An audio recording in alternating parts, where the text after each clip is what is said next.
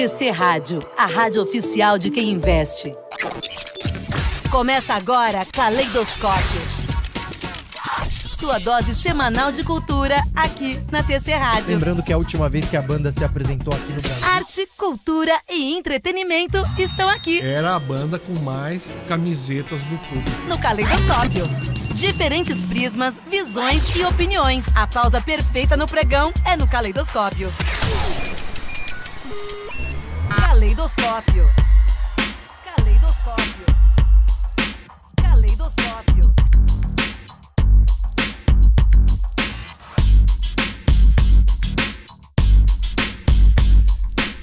Salve, salve! Chegamos! Estamos no ar com mais uma edição do seu Caleidoscópio em tc.com.br, no aplicativo do TC, aí no seu celular, ao vivo, com imagens ou ainda só com áudio para você ouvir, reouvir quantas vezes quiser.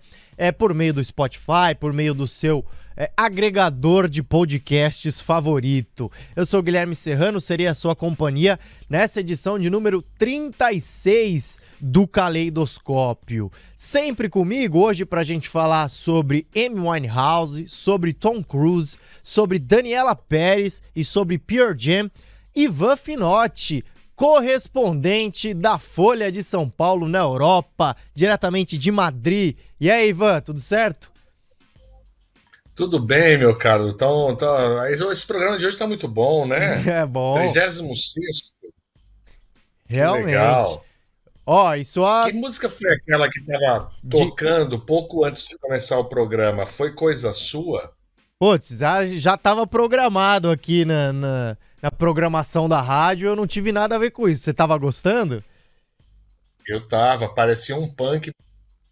Eu acho que era eu acho que era White Stripes ou não. Agora, agora eu não vou conseguir caçar aqui no sistema, mas era. É, é possível que seja. Era da programação já aqui da TC Rádio, programação musical. Muito bem, então já, já começamos com o pé direito aqui, antes mesmo é, do programa de fato iniciar. Vamos então mergulhar é, no nosso primeiro assunto de hoje, Ivan.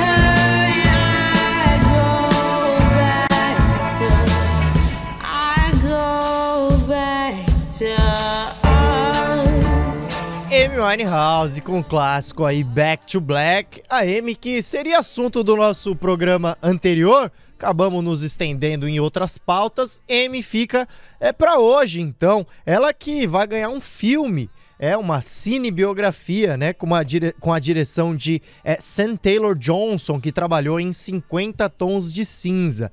É, essas informações sobre é, a existência do filme, enfim, é, são da produtora e distribuidora francesa Estúdio Canal.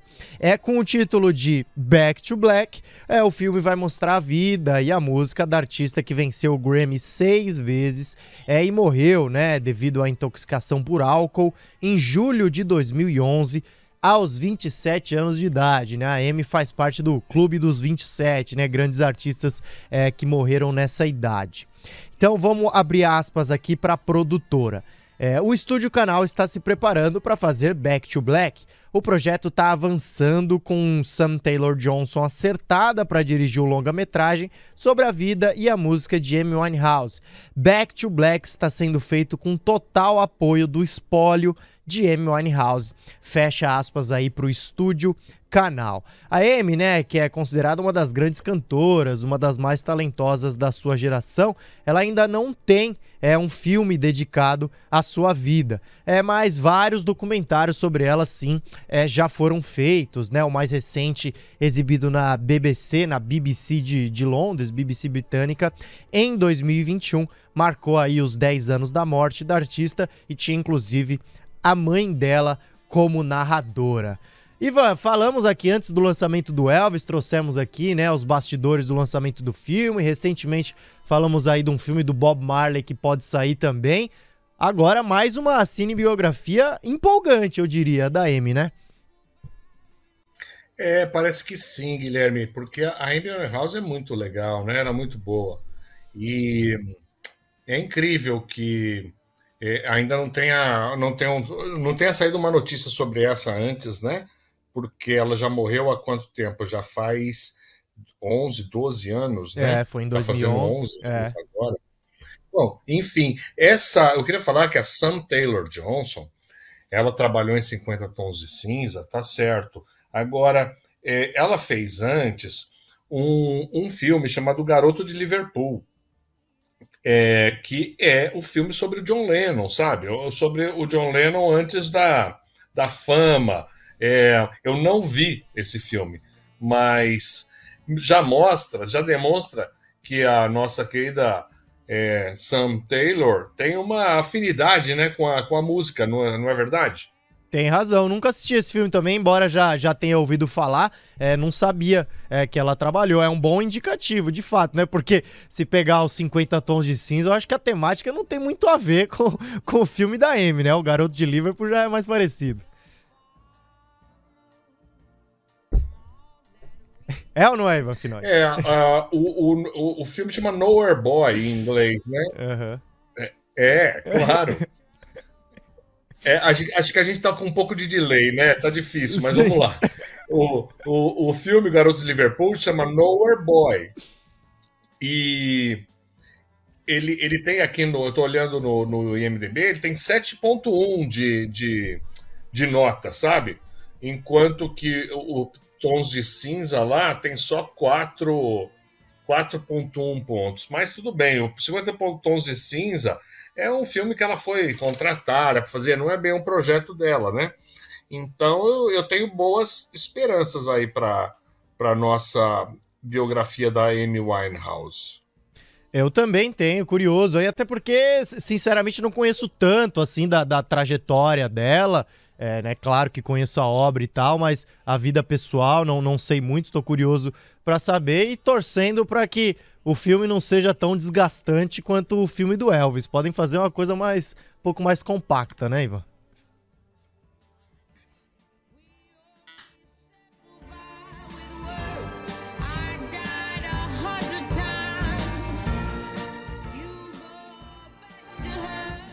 É, eu parei de escutar você, agora vamos, vamos voltamos voltando. É, eu queria falar umas, uma, umas coisinhas da, da Amy, sabe? E, e, eu, eu, estive em Londres perseguindo a Amy Winehouse. Você acredita nisso? Como é que é, Ivan? Eu estive em Londres meses antes da morte dela, perseguindo ela lá em Londres. E aí, rolou o um, encontro ou não conseguiu? Não, não rolou, já vou contar. Caramba! É, mas outra coisa que eu queria te contar é o seguinte: ela me lembra muito, né? O Kurt Cobain, que os dois aí. Ele morreu, ele se matou, né? Mas ah, sabe que o Nirvana tinha um disco que é, não tinha feito sucesso aí muito, e depois, de repente, no segundo disco, eles explodiram no mundo todo, né? A Amy Winehouse tem essa mesma trajetória, né? Ela teve o primeiro disco e que não, não virou um sucesso mundial, né? Ficou uma coisa muito restrita, talvez a Londres. É, e, e, de repente ela lançou esse segundo disco, foi um sucesso mundial igual, né, meu? Eu lembro daquela, nos anos 2000 e, 2010 ali, 2009, nossa, todas as festas tocavam, né, sem parar a Amy Winehouse, que é uma coisa legal, que as mulheres gostavam também, né, então era uma, um som bastante, é, é, um som mais feminino e, e, esse soul, né, então era muito legal escutar a Amy naquela época. É, mas você, você, separou mais uma canção para a gente ouvir, né? Aí na volta eu, eu comento mais. Combinado, então. Vamos escutar a música que eu separei aqui da Amy Winehouse. É uma das minhas. E por que você escolheu essa? Ah, eu escolhi essa porque simplesmente é uma das minhas favoritas da Amy Winehouse. Não tem nenhum motivo mais específico, assim, nenhuma ligação. Não, mas é um excelente que... motivo, né, se ela é uma das suas Sim. preferidas, é isso aí. É né? isso aí, com certeza. Então, para quem não conhece e para quem conhece e quer ouvir de novo essa canção, belíssima canção aí, é Valerie da Amy Winehouse. É inclusive essa versão aqui que a gente vai tocar é aquelas, aquelas versões, né, Iva? Tem muito músico inglês é, que tem esse, esses discos só com gravações da BBC, né? Que eles vão lá na rádio, cantam e aí fica gravado Sim. e depois sai em disco, não é? Tem bastante isso.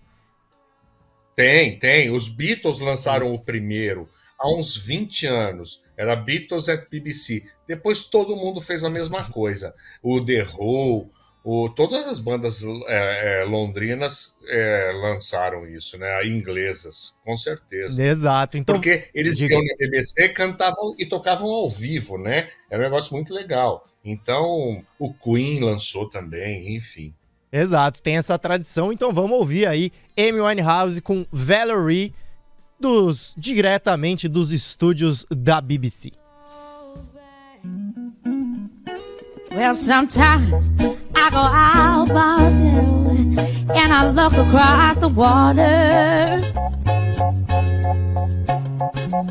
And I think of all the things what you're doing. And in my head I paint a picture.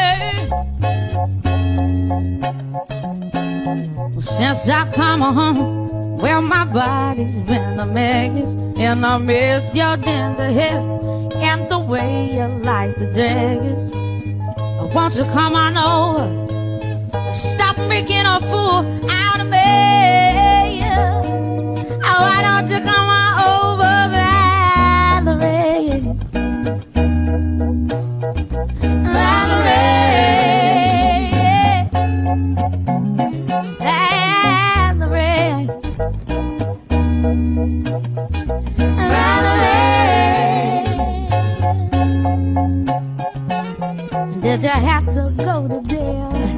But your house up for sale. Did you get a good lawyer?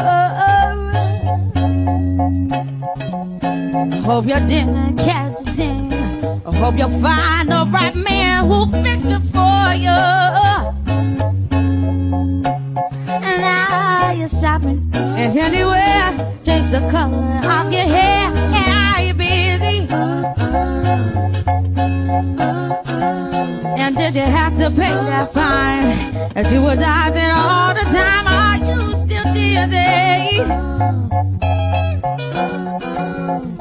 Since I come home, well, my body's been a mess, and I miss your ginger hair and the way you like the days. I want you to come on over, and stop making a fool out of me. Oh, why don't you come on over?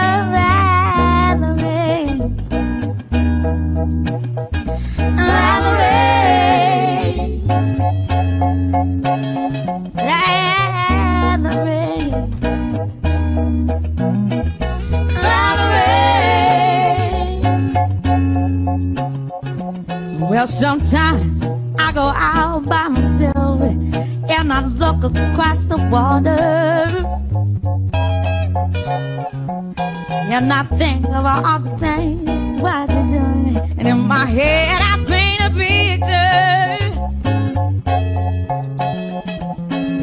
Since I come home, well, my body's been a mess. And I miss your tender hair and the way you light the dig it. Come on over and stop making a fool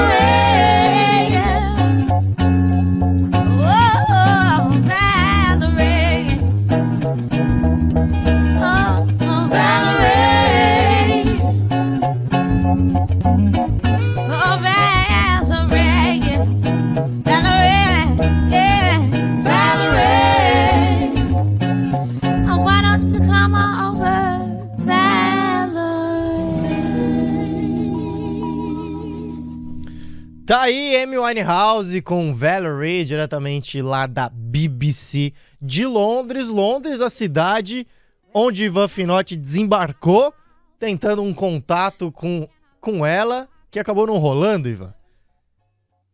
Pois é. E na época, né, eu trabalhava na Folha de São Paulo também, e, e lá tinha uma revista chique chamada Serafina. E essa revista era grande, né? Era maior que as revistas normais, e só reportagens com gente bacana e, e reportagens de moda e tal. E aí eu fazia umas reportagens para a revista. E a minha chefe falou: essa Amy Winehouse aí que vai vir para o Brasil, né? Ela ia vir para o Brasil no início de 2011. E efetivamente veio. Eu fui ver o show. Um show, aliás, que ela estava claramente bêbada. E vamos lembrar aqui que ela morreu de intoxicação de álcool, de tanto beber, aos 27 anos, né? Mesmo, mesma idade do Kurt Cobain. Uhum. E aí a minha chefe sugeriu: vamos lá para Londres, vamos tentar achar ela. Eu falei, claro, vamos. Aí eu fui. No final de 2010, é, é, uns dois meses antes dela chegar ao Brasil para fazer o show. E, cara, foi muito legal. Minha, minha, minha investigação lá começou no pub que ela frequentava. Então eu fui direto para o pub. No pub eu conheci os barman amigos dela. E os caras tiveram a manha de me levar pro, pro, pro, pro, pro terceiro andar, onde tinha uma sala da Amy Winehouse. Isso eu nunca tinha, tinha lido em lugar nenhum.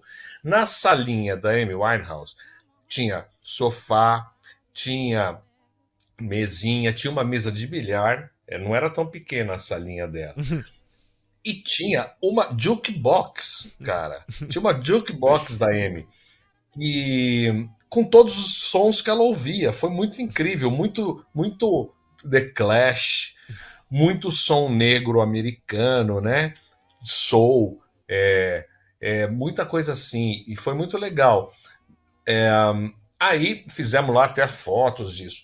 E no final eu fui ver, procurar outras pessoas. Eu conversei com o pai dela, conversei. O pai dela, aliás, você comentou que esse saiu um filme com a mãe, né? Uhum. É, um, um, um, documentário com a mãe narrando. O pai dela é, era, era taxista tal.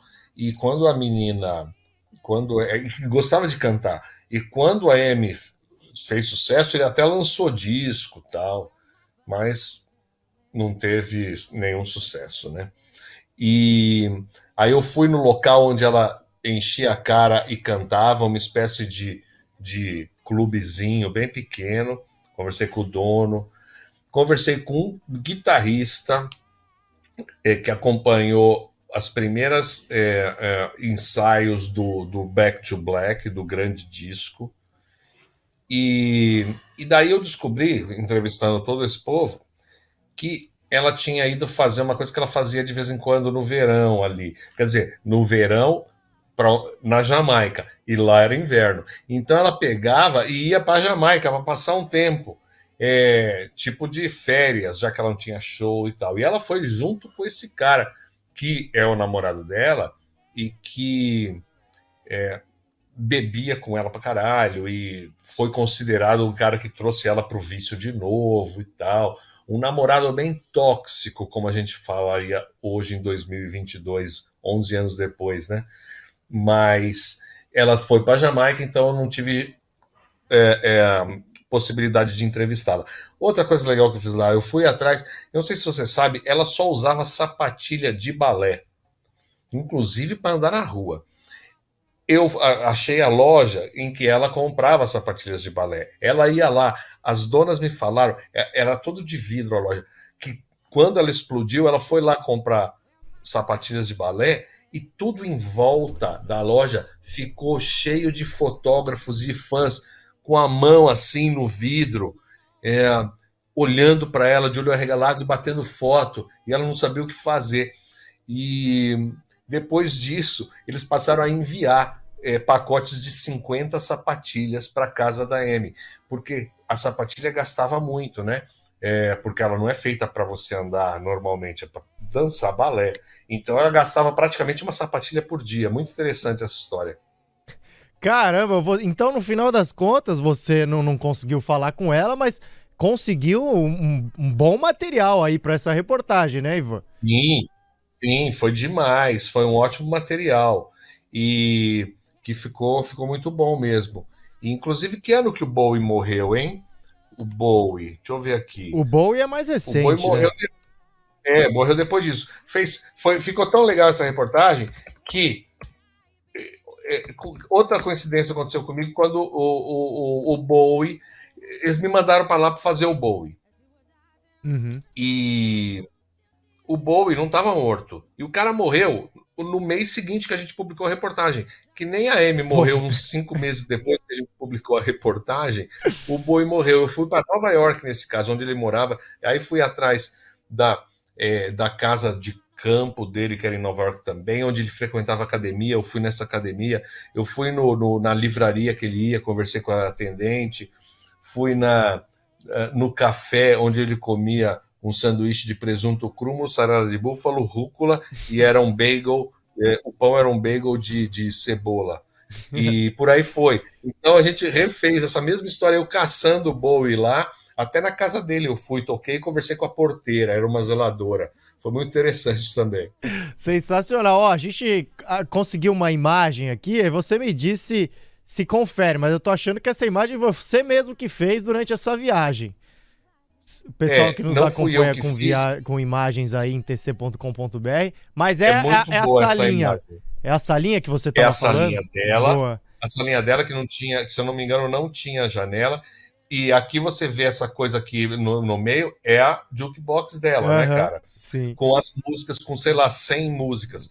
E, e por que que tá o, o, o, Eu lembro dessa... Aqui na parede você consegue ver esse, esse viado é. de metal, né? Sim. É, e, e na parede não tinha essa imagem dela. Na verdade, como a gente pensou... Eu fiz isso com o David Bowie também. Como a gente pensou não, talvez a gente não ache ela, em vez de dar foto fria dela, vamos levar um projetor. O, o, fotógrafo tinha. Vamos levar um projetor e a gente coloca, colocava as fotos dela, é, tipo aí na parede, ou do lado do pai, sabe uma coisa assim? Uhum. Ou do lado do guitarrista, projetava na parede e o guitarrista na frente, para ter as fotos da M durante a reportagem.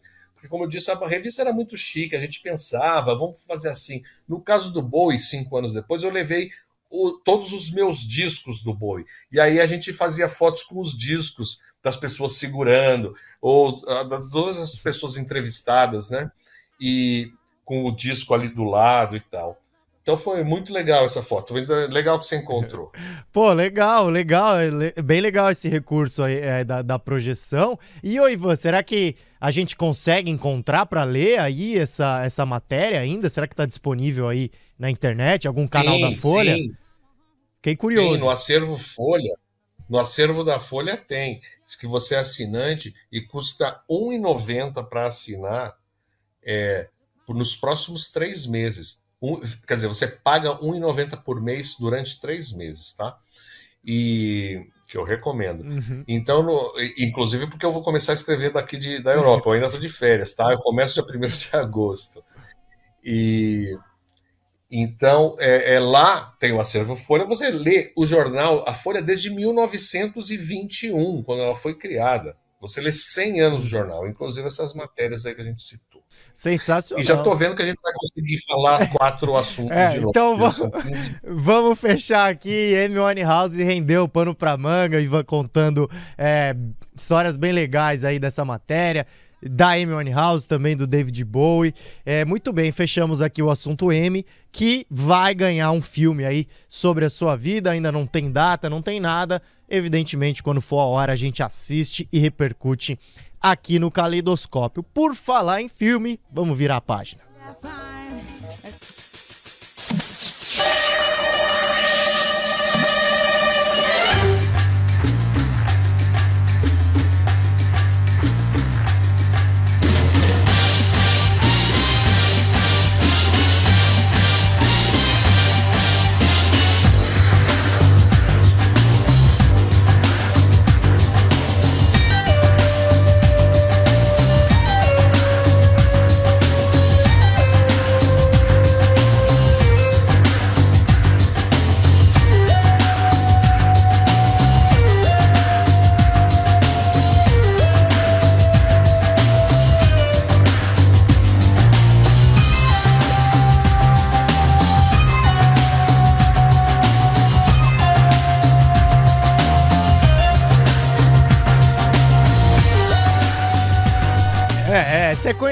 Né? O tema da Missão Impossível aí nessa versão é, feita pelo YouTube. Bem, bem bacana essa versão. É pra gente falar sobre o Tom Cruise, sobre algumas estrelas de Hollywood, na verdade. Ó, o filme Top Gun Maverick já faturou mais de 1 bilhão e 200 milhões de dólares desde que foi lançado em maio. Realmente um sucesso esse filme, a gente falou sobre ele aqui no Caleidoscópio também. É todo esse sucesso fez com que o Tom Cruise, a estrela, né, do filme, se tornasse o ator mais bem pago atualmente em Hollywood, tendo embolsado nada menos do que 100 milhões de dólares. Se a gente for converter, dá mais de meio milhão, meio bilhão de reais aí, né? Bom, essa cifra só é possível porque além do salário, ele recebeu um bônus, né, pela bilheteria antes mesmo da estreia do Top Gun. O pessoal já sabia que seria um sucesso. As informações são da revista Variety. A lista dos mais bem pagos de Hollywood tem o Will Smith na sequência, na segunda colocação, com 35 milhões de dólares embolsados pela participação no ainda inédito Emancipation, que deve ser lançado ano que vem pela Apple TV. Leonardo DiCaprio e Brad Pitt, ambos com 30 milhões de dólares, fecham aí é, esse top 3. É, a lista revela os 26 maiores salários, que vão de 1 milhão e 800 mil dólares a 100 milhões de dólares. De todos os nomes, apenas 5 são mulheres. Margot Robbie lidera essa lista feminina no, é, lugar de número 18, tendo recebido 12 milhões de dólares para estrear esse live action de Barbie, que tá dando o que falar, ainda nem foi lançado, né? Já a estrela de Stranger Things, a Millie Bobby Brown, vai embolsar 10 milhões de dólares por Enola Holmes 2, enquanto Emily Blunt vai receber 4 milhões, os mesmos 4 milhões que Matt Damon e Robert Downey Jr. para protagonizar Oppenheimer de Christopher Nolan, com lançamento previsto para 2023. Ô Ivan, eu sabia que as estrelas de Hollywood ganhavam bastante dinheiro, mas 100 milhões de dólares para fazer um filme, para mim é novidade. Eu tô muito fora, tô muito sem noção ou é por aí mesmo? Não, é, é, é porque o, o Tom Cruise ele é meio produtor, né? Ele manda nos filmes dele. Então, isso que você falou, o cara tem uma porcentagem da, da bilheteria. É por isso chega a 100 milhões, né? Porque, como você mesmo disse, os salários dos segundos colocados é menos de um terço disso, é 30 milhões, que é o DiCaprio e o Brad Pitt, né? Mas o, o Tom Cruise realmente desbancou aqui. Mas vamos, vamos colocar em perspectiva que o, o, o, o, o Top Gun Maverick não está nem entre as 10 maiores bilheterias tá? do mundo. É, a, a décima é o Velozes e Furiosos 7, com 1 bilhão e meio. E a gente, o, o, o, Top Gun aí tá com 1 bilhão e 200 milhões. E, e, ó, o Avatar, aqueles Vingadores, é 2 bilhões e 800 milhões. Então tá longe, mais do que o dobro. É, duvido que chegue lá. Mas o cara é uma força, sem dúvida. Essa música que a gente escutou no começo, muito legal, né? É do é do filme Missão Impossível 1, né? Que ele fez em 96. Ele também foi é dono da franquia também, faz até hoje, né? Já fez sete, oito filmes. E nossa, eu lembro, eu fui no cinema em 96 e mais do que por causa do Tom Cruise, não, eu não sou um fã especial do Tom Cruise, mas porque o Brian De Palma dirigiu o primeiro Missão Impossível. O Brian De Palma é um cara animal, né? De dublê de corpo, de. É, é, tem, outros, tem uma trilogia dele, ah, o Tiro na Noite com o John Travolta, dos anos 70. São maravilhosos. Scarface, né? Filmes. Ele, Ele trabalha isso, também. Vestida para Matar também. Enfim, aí eu fui ver, e eu lembro esse som do YouTube que eles fizeram é, é, especialmente para o filme, nessa regravação, nas na, na, no som de cinema enorme, assim, tudo alto, é, arrepiou, sabe? De, Nossa, uhum. que demais. O, primeira Missão Impossível foi um acontecimento muito legal. E agora, outra, um comentário que eu queria fazer é que eu fiquei impressionado nesses 26 maiores salários, só cinco são de mulheres, é? Exato. Isso, nossa, tá está parecendo os anos 70, é, os anos 80, né? não 2022, é, onde a gente tem toda essa, essa movimentação de, de, é, de, de, de equilibrar Isso. os sexos, né? É, de, de fazer um, um pagamento das mulheres semelhante aos dos homens. Está muito atrasado Hollywood. É horroroso isso aqui, cinco mulheres no meio de 26, né? Muito pouco, você não achou? É, e é, e é curioso, né? Porque esse tipo de discurso é, né, de equidade salarial, enfim, às vezes vem até mesmo de Hollywood, tá nos filmes, tá, tá no mainstream, tá na mídia esse tipo de, de discussão, né? Tá na boca das pessoas que fazem esses filmes aí também. A gente tem alguns ativistas, digamos assim, nesse sentido, é, atores, atrizes, só que na prática o que a gente vê é algo muito distante ainda, realmente, de 26 maiores salários, 5 é de mulheres. Está longe, está bem longe ainda, né, Ivan? E pelo visto a perspectiva não é lá tão positiva. Se com tanto barulho assim ainda há isso, o caminho é longo é, para ser comparado, para haver de fato essa equidade. Claro que, como você falou, aí tem o Tom Cruise como como um destaque, 100 milhões é muito acima, né? Mas não tem nenhuma mulher ali no patamar dos 30, dos 20 milhões de um Brad Pitt, de um Leonardo DiCaprio, né? A gente espera é, ver isso acontecendo em breve. Pois é.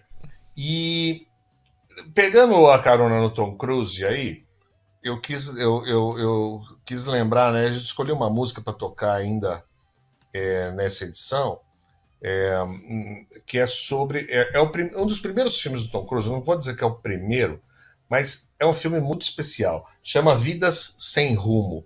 É de 1983 e é, é, é dirigido pelo Francis Ford Coppola. Coppola? Coppola? Não sei. Coppola, né? É, acho que sim. Coppola é aquele Caio tá Coppola da, da Jovem Pan. Né?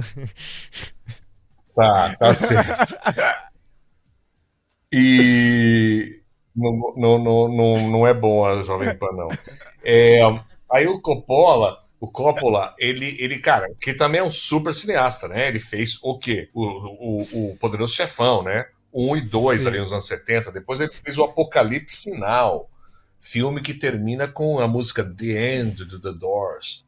Enfim, em 83 ele resolveu fazer dois filminhos, porque ele recebeu uma carta de uma, um, um bando de garotos que pediu para ele adaptar o romance preferido deles, aí, o, o, o, livro preferido. Esse livro era A Vida Sem Rumo, do, da Susan E. Hinton.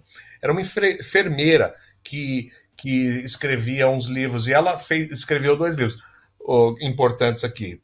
O Coppola começou a adaptar Vida Sem Rumo, e aí leu um segundo livro da Susan Hinton, que foi é, O Selvagem da Motocicleta que é um filme hoje super cult, né? Porque é, é, ele, ele revelou ali o, o além do, do, Deixa eu achar aqui, que droga. Meu, minha, minha, minha cabeça está cada vez menos Boa.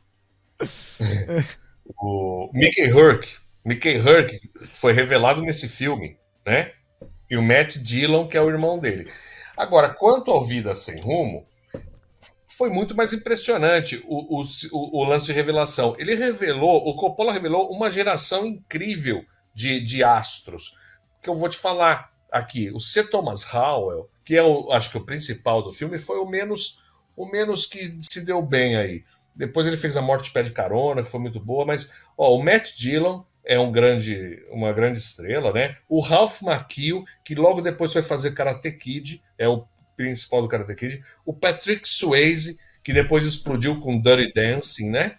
O Rob Lowe, também, é revelado aí. O Emílio Esteves. O Tom Cruise. A Diane Lane, que ganhou Oscar recente, mais recentemente por aquela história da que se passa na Itália, né? Enfim, o cara revelou, tipo assim, oito é, grandes atores neste filme. Por isso é um filme tão especial, muito legal e que eu não encontro em lugar nenhum. Então, quando você vê Vida Sem Rumo, não vejo nos streamings, eu até li o livro na época, é muito legal.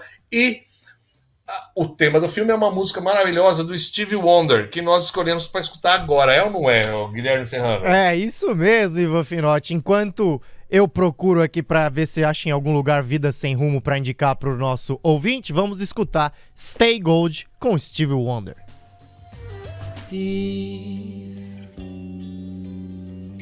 Upon the moment long ago One breath away and there you will be So young and carefree again. You will see that place in time so gold. Still away into that way back when you thought that all would last forever but like the weather nothing can ever and be in time. Stay gold. But can it be when we can see so vividly a memory? And yes you say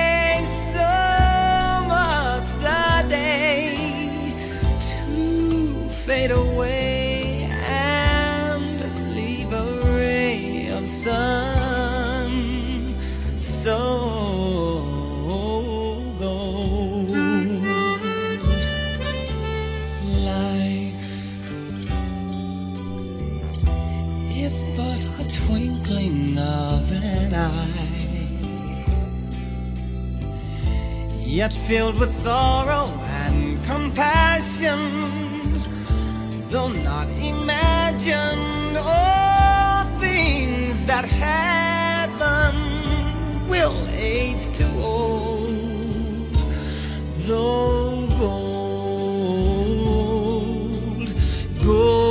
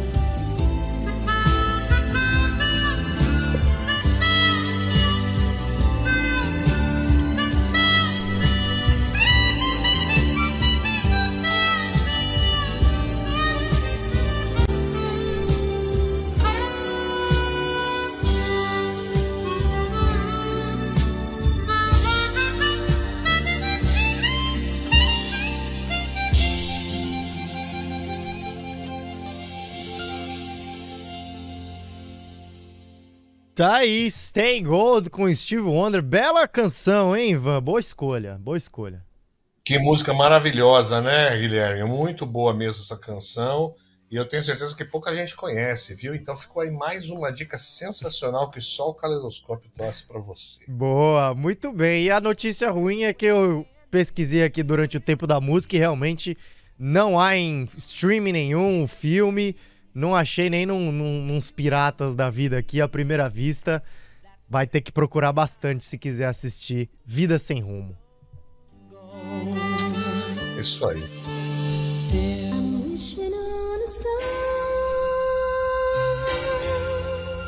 to follow where you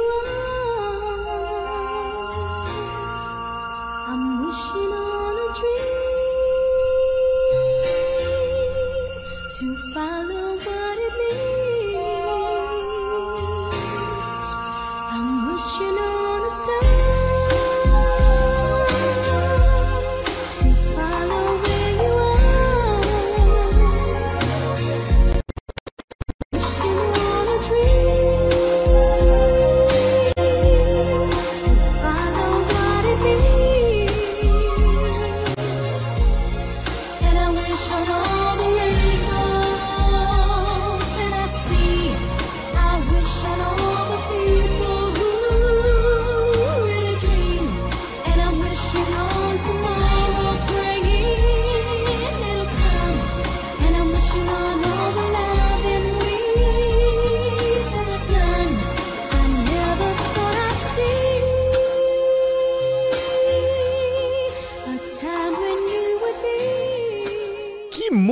música é essa que nós estamos escutando, Ivan Finotti? Pois é, essa música era canção tema da Daniela Pérez. Na quando ela fez a, a Daniela Pérez quando ela fez a, a como é que se chama? De protagonista, né? Não, não era protagonista. Uma das me- principais atrizes da novela de Corpo e Alma, né? Que foi ao ar em 92 e 93. Agora, Daniela Pérez, cuja, cuja vida terminou tragicamente em dezembro de 92, né, Guilherme? Você vai comentar a notícia aqui? Isso, exatamente, Ivan. O pesquisador Bernardo, Bernardo Braga Pascoaletti está em processo de finalização de uma biografia sobre a atriz Daniela Pérez. Ele afirma ter recebido ameaças de Juliana Lacerda, que é a atual mulher de Guilherme de Pádua, para que ele não publique essa obra. Hoje em liberdade, né, Guilherme de Pádua foi condenado a 19 anos de prisão pelo assassinato de Daniela, que foi a sua parceira de cena nessa novela de Corpo e Alma. Em 28 de dezembro de 92, o corpo da atriz foi encontrado em um matagal na Barra da Tijuca. Essa história é relembrada na minissérie Pacto Brutal, que estreou nessa semana no HBO Max. Você que nos acompanha com imagens tá vendo aí é, trechos do trailer. E em paralelo né, ao lançamento dessa série, o Pascoaletti está preparando o livro Daniela Pérez, Biografia, Crime e Justiça, que conta a vida da atriz morta aos 22 anos, os bastidores do assassinato e também do julgamento dos acusados. É, ele vem tentando, né, o, o autor, o Pascoaletti, vem tentando nos últimos anos falar com todos os envolvidos no caso mas nem os condenados e nem a autora de novelas Glória Pérez, que é mãe é, da atriz, aceitaram conceder entrevistas. E nessa semana, o jornalista tentou acionar Guilherme de Pádua mais uma vez por meio das redes sociais da sua atual esposa Juliana e teve essas ameaças como resposta. Então, a atual esposa aí do condenado pelo assassinato não quer que essa biografia seja publicada. Por que será, hein, Ivan? Ah, eu, eu, eu imagino sim, porque, ah, porque cara, é, quando essas coisas voltam a público, é, essas, é, é, essas pessoas envolvidas acabam voltando à mídia e acabam sendo atacadas novamente por todos os lados, né? É, e aqui não há nenhuma, nenhuma é, é, torcida para que isso aconteça ou não. Os dois são assassinos ali, da, da, da menina maravilhosa, atriz Daniela Pérez, que estava no auge ali do, Não, estava começando a carreira, mas ela era linda, maravilhosa. Tinha o Brasil estava se apaixonando pela Daniela Pérez e o cara, é, ele e a mulher da época, Paula Tomás, é, levaram ela de carro, é, tipo, tipo o Guilherme de Pádua falou que queria falar com ela e levou ela de carro para um terreno baldio e atrás estava escondida, embaixo de um cobertor, a Paula Tomás, que veio com uma tesoura e deu 27 tesouradas. Foi essa história, mais ou menos, que aconteceu na época, com um monte de absurdos. O fato de que a Glória Pérez era, era a autora da novela que a filha estava estreando. Isso adicionava uma série de, de carga dramática no, a essa história. E outra coisa, o Guilherme de Pádua era o par romântico da Daniela Pérez na novela. Ele era o Bira. E a Daniela Pérez era a Yasmin, que sempre que aparecia tocava essa música que a gente escutou hoje. É, eu acabei entrevistando a Glória Pérez. Três meses depois, a gente publicou no Notícias Populares, onde eu trabalhava na época, uma série de oito reportagens com chamada 100 Dias Sem Yasmin. Um, e aí eu fui para o Rio, eu entrevistei o Raul Gazola, que era mulher, era o marido da Daniela, entrevistei o pai da Daniela, a mãe, a melhor amiga, e por aí foi. É, e ficou uma série muito bacana, uma série de reportagens, né? Muito legal. E a Paula, os caras já pagaram, né, pela justiça, é, no, no sentido condenados a 20 anos. É, pelo menos é isso que você falou agora, né? Eu não tenho isso, essa 19 lembrança. anos. É. 19 anos, enfim, já passou, né, essa, é, esse tempo. E até ele nem cumpriu os 19 anos, acho que dentro da prisão, né? É, porque tem aqui no Brasil tem essa série de, de, de, de, diminuição de pena, né? Por bom comportamento, etc, etc. Então, às vezes, a pessoa passa um terço só da pena, né? Ele e a Paula Tomás. A Paula Tomás virou casou, saiu da prisão, se formou em direito casou com advogado, tem uma filha. O Guilherme de Pádua já tá, é a terceira vez que se casa agora, ele virou pastor evangélico em, em Brasília. Em Brasília não, em Belo Horizonte. Agora, na época, uma das coisas mais curiosas que a gente levantou, que eu, eu inclusive levantei isso ao ligar quando aconteceu essa, esse assassinato, eu liguei, a gente estava em São Paulo ligando para a delegacia no Rio onde estava o crime e o, o, o, o, policial me falou que o, o Guilherme de Pádua tinha o nome Paula tatuado no pênis dele Rapaz. e a Paula tinha o nome Guilherme tatuado na vagina e eu fiquei bem impressionado com essa informação e publicamos, claro, para o NP. O NP fez uma festa, né?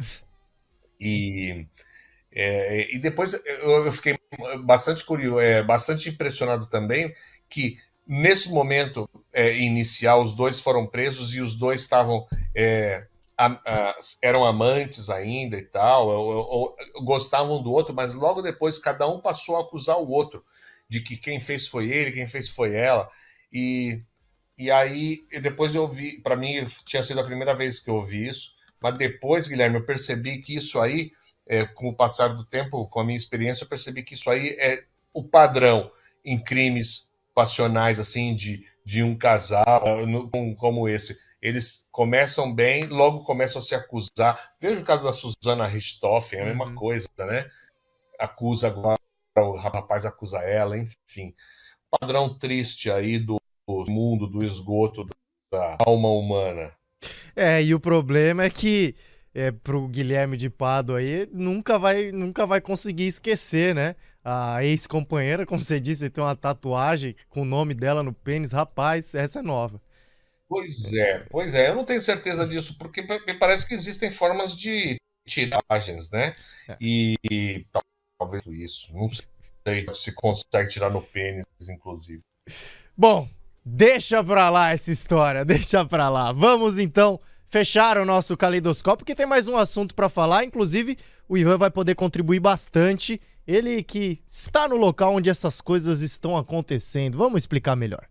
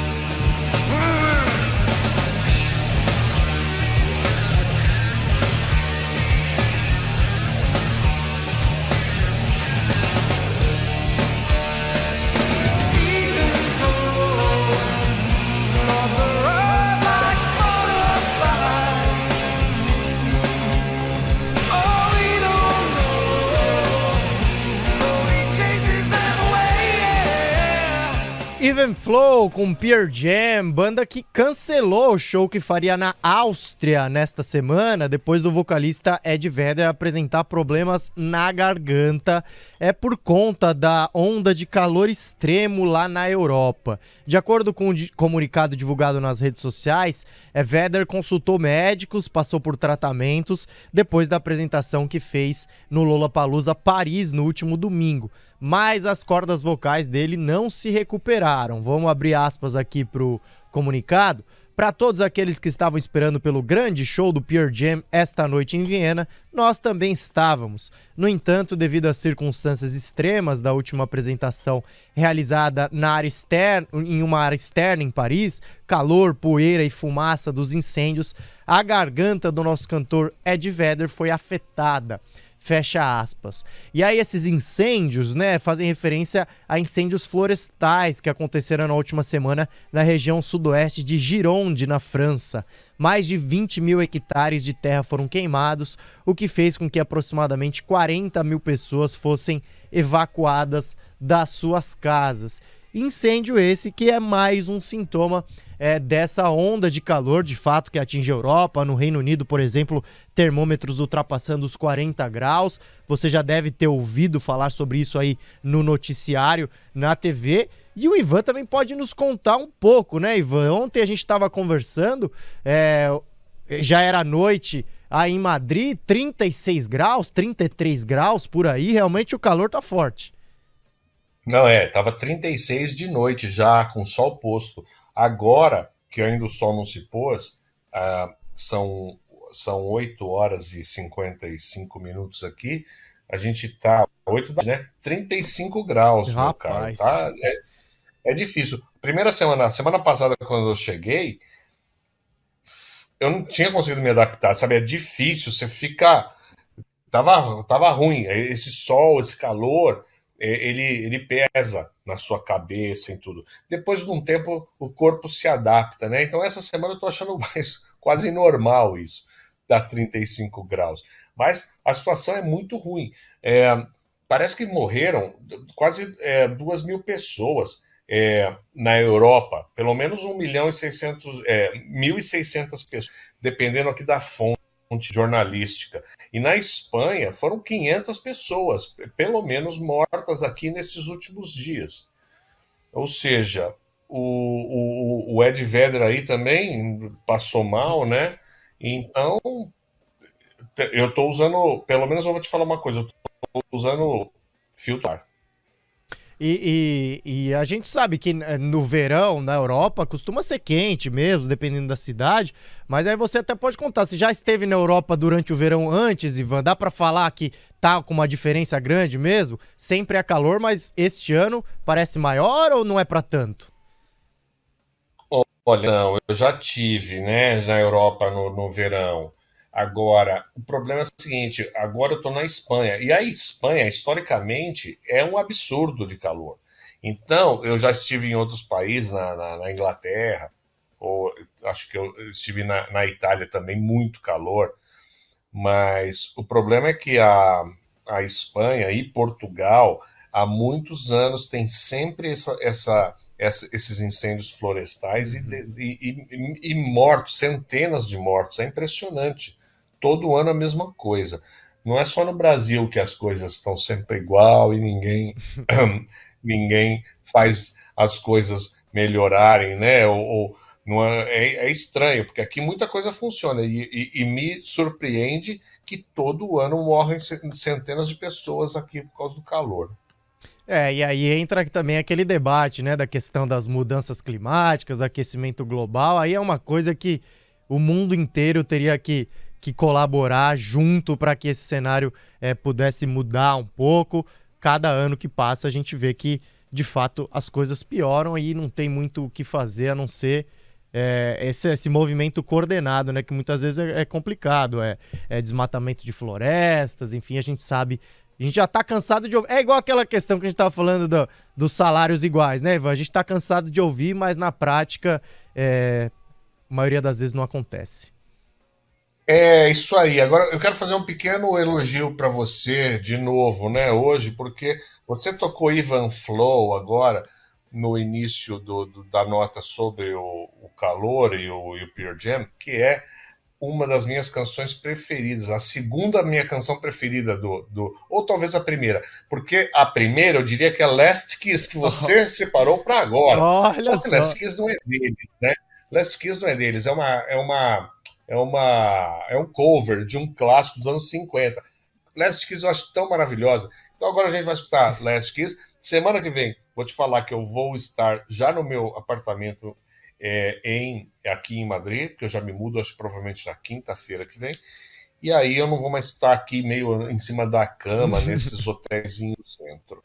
Boa, Beleza? Ivan. falar assim, então. Show de bola, bola dentro aqui pra mim. E olha só, sabe quem gosta muito dessa canção Last Kiss, ô Ivan? Não sei se você sabe desse, desse meme aí. O Caio Ribeiro, né? Que hoje é comentarista, jogou no São Paulo, jogou em vários times.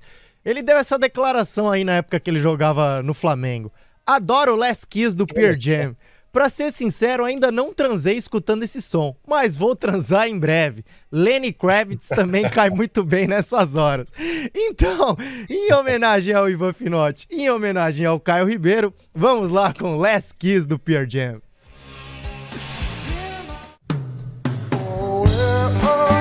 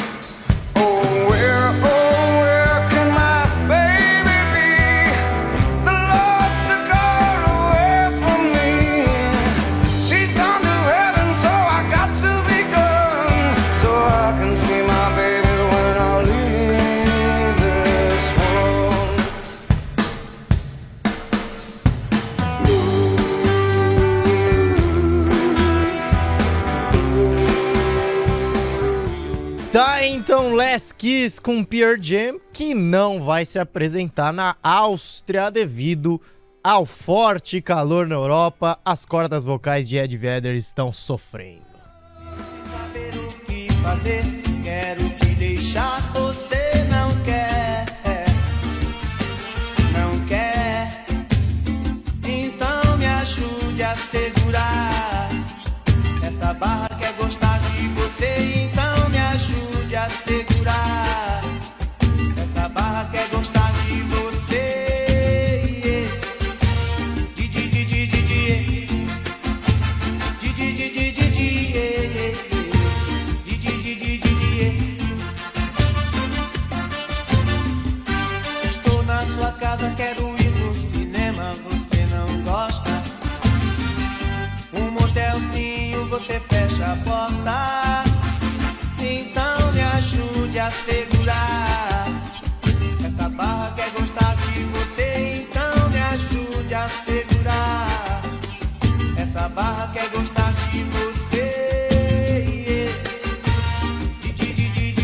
Tá aí o clássico do Raça Negra, cheia de manias pra abrir a nossa agenda. Amanhã, sábado, Raça Negra e Dilcinho no Clube Atlético Juventus, na Moca. Ingressos a partir de 40 reais, disponíveis no Ticket 360. Em Belo Horizonte, Geraldo Azevedo e Chico César se apresentam sábado. É, sábado, Cidade Junina, no Mirante BH. Tá bom? Ingressos a partir de 30 reais, tá baratinho, hein? Disponíveis no Simpla. Salvador tem Festival Hit amanhã também no West Salvador, Felipe Rett, Orochi e outras atrações. Ingressos a partir de 70 reais disponíveis no Simpla. Em Porto Alegre, amanhã o Criolo apresenta sua turnê Sobreviver no Auditório Araújo Viana. Ingressos a partir de 60 reais disponíveis também no Simpla. Dessa forma, a gente se despede aqui da edição de número 36 do Caleidoscópio, agradecendo sempre a participação do Ivan Finotti, agora diretamente lá de Madrid. Semana que vem vamos conhecer o apartamento novo do Ivan lá em Madrid e ele com certeza vai contar mais peripécias madrilenhas. Valeu a você que ficou ligado, um grande abraço e até semana que vem.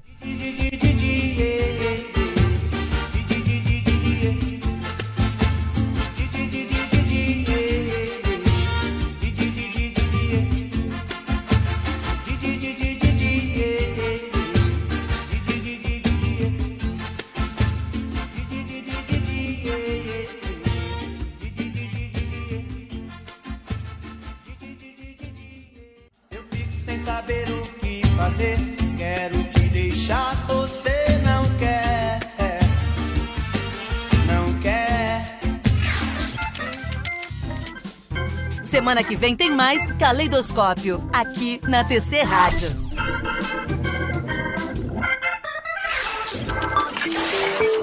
TC Rádio, a rádio oficial de quem investe.